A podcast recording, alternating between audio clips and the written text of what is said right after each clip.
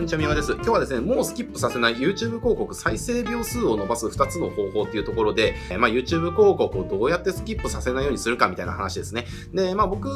らもあの YouTube 広告もたくさんかけてて、まあやっぱこの方法を使うのがまあ一番スキップされないかなみたいなね、視聴率っていうのかな、稼ぎやすいなっていうのがまあ2つありますんでね、それ紹介したいなっていうふうに思います。で、やっぱ YouTube 広告でやっぱね、すごく集客できて、まあすごくやっぱりこれからのネット集客をやる上では、まあ一つ欠かせないやっぱり媒体になってくるかなっていうふうに思います。で、これもちろん商材とか業種業界とかによって、とかターゲットとかによって、えー、ベストな媒体っていうのはもちろん変わってくるんですよ。あの、検索がいい場合もあれば、ディスプレイがいい場合もあれば、うん、Facebook がいい場合もあれば、YouTube がいい場合もあるし、えー、もっと言うんだったら、その、Amazon とかね、とかの準広告がいいとかね、商材、ターゲットとかね、えー、業種業界によって、やっぱベストな媒体っていうのもやっぱ変わってくるわけですよ。で、ベストな媒体は変わってくるけれども、やっぱりそのメインの媒体になり得る媒体として、やっぱり YouTube 広告っていうのは一つ、あの、どんな商材を売るにしても、まあ、外せない媒体になってくるかなっていうところがあるので、まあ、ここはね、あの、本当この集客とかマーケティングとかの仕事をしてるんであれば、まあ、一つも今後、押さえておきたい広告媒体の一つだと思います。で、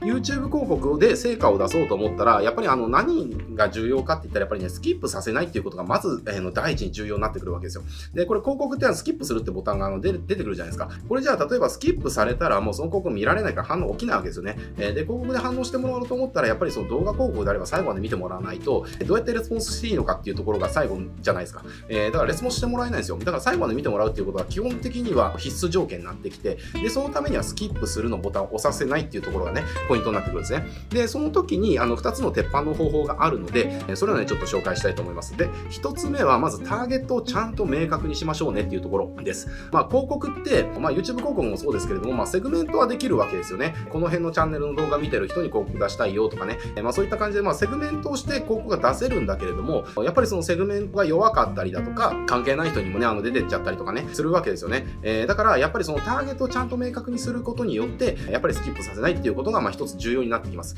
えー、結局はその誰のためのものかを冒頭でちゃんと伝えることが大事なんですよね。で、これなんでかっていうと、その広告ってなんでこう無視されるかって言ったら自分には関係ないって思われるから無視されるんですよ。えー、だから自分には関係ないって思わせることが実はすごくあのスキップさせない、見させる上ですごく大事で、で、そういうやり方がやっぱりターゲティングをちゃんとするっていうことですね。ターゲティングコピーをちゃんとするっていう感じかな。えー、例えばですけれども、じゃあ最近肩こりがひどくなったとお困りの方へ、みたいなね。例えばじゃあコロナで運動不足、最近太ってきたな、そんなあなたへ何々がおすすめです、みたいなね、えー、感じで、要はターゲティングも、えっと、結構尖らせてターゲティングするっていうのかな。じゃあ例えば今言ったそのコロナで運動不足、最近太ってきたかな、みたいなね、悩みでターゲティングする場合って、これ結構尖らせてると思うんですよ。普通だったら、えー、最近太ってきたかな、ぐらいなね、え、ところで終わらせちゃうんだけれども、そうじゃなくて、コロナで運動不足っていうところを入れてあげることによって、ターゲットがね、もうコロナでこう、じゃあ家から出なくなって動かなくなったから、もう最近ちょっとあの体重どんどん増えてきちゃってやべえな、みたいなね、腹出てきたな、みたいな感じになってきたら、要はターゲットの頭の中には、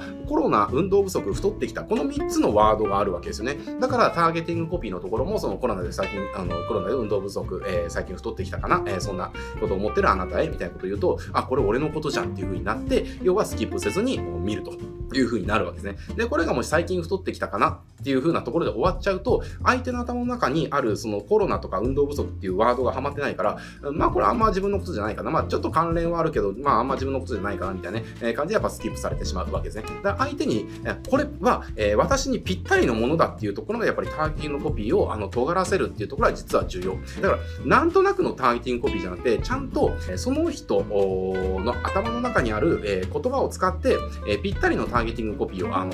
頭ではめていくみたいなね、えー、何々な、えー、あなたへとか、何々お悩みのあなたへとかね、何々お困りのあなたへとか、えー、何々をお探しのあなたへみたいなところ、えー、で、その何々の部分はざっくりではなくて、ちゃんと尖らせたターゲティングコピーを配置するみたいな感じですね。で、これのパターンが有効なケースっていうのは、あの、悩みが明確な場合ですね。えー、お客さんの悩みが明確な場合は、このターゲティングコピーで最初あの自分ごとにさせて、えー、スキップさせないっていうのがやっぱりまあ、ベタなやり方ですけれども、まあ一番確実なやり方だったりしますので、ちゃんとこう、悩みが明確な方にソリューションをオファーして売る、オファーするみたいな広告を作る場合は、まあこれがポイントになってきたりします。じゃあ、悩みが明確じゃない方、あ要は潜在客、潜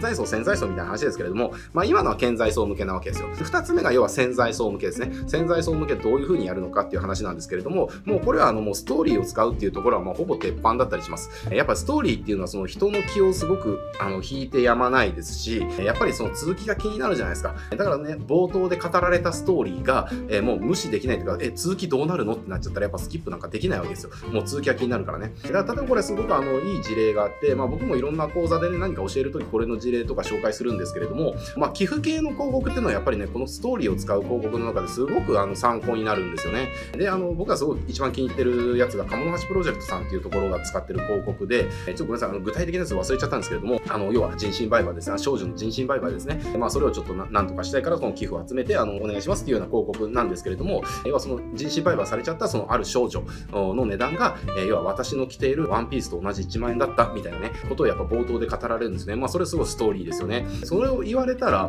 え、どういうことなのっていう感じなんですか。え、人一人の値段が何ワンピースと同じ値段って、え、それ何？みたいな感じでもう無視できないですよね。そしたらやっぱりその広告見続けちゃうわけですよ。っていう感じで、やっぱり潜在層にアピールしようと思ったら YouTube 広告の場合はもうストーリーを使うっていうところは、まあほぼほぼ鉄板になってきますので、もう見込み客、私たちの見込み客になるであろう潜在層の人たちが無視できないストーリーは何なのかっていうところ。で、それで、えー、もう続きが気になるような最初のアテンションを引くその仕掛けになる部分は何をやればいいのかみたいな話ですね。っていうところを考えて、まあ、ストーリー作っていくっていう感じですね。例えばビジネス系とかで、まあ、まあ、よく使われるやつが、まあ、Amazon が唯一恐れた会社とかね、まあ、それ系はよくありますよね。あの、コカ・コーラがその恐れた会社とか、まあ、そういった訴求系はまあよくあったりしますので、例えばまあそういう系のマーケティングとかっていう分野のところであれば、これでも結構、あの、すごく興味があるじゃないですか。え、Amazon が恐れた会社って何？みたいな、あの天下の Amazon が恐れたってどういうこと？みたいなね、とかでなって、まあそのストーリーの続きが気になるから、まあついつい見てしまうと。えー、っていう感じで、まあストーリーもの動画を使うと潜在層向けには、まあやっぱり YouTube 広告で勝ちやすかったりしますので、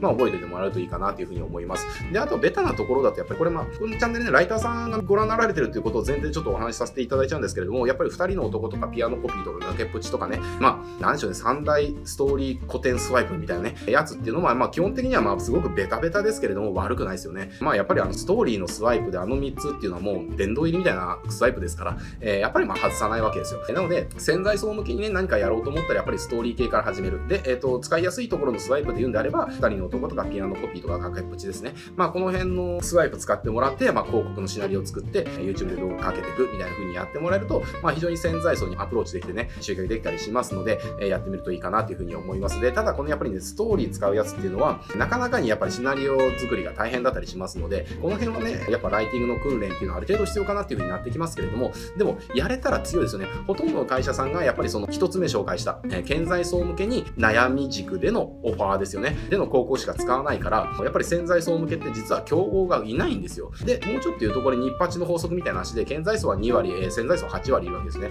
で、これ逆に言うと、やっぱ潜在層に群がってる競合が8割、で、潜在層のところは2割みたいな感じで、8割の競合が2割の潜在客を奪い合って、2割の競合が、8割の潜在層を分け合うみたいな、状態なんですよね。だからその2割の方に、潜在層の8割を狙う2割の競合に行っちゃった方が、よりたくさん集客できるわけじゃないですか。なのでね、やっぱりここはやる価値があるし、習得できた時の、やっぱりあのビジネスへの、なんていうんでしょう、こう、インパクトっていうのはものすごいものになりますんでね、ぜひやっぱりあの、このチャンネルね、ご覧になられているようなライターさんとかクリエイターさんとかコンサルの方であれば、そっちに挑戦してってもらいたいなっていうふうに思います。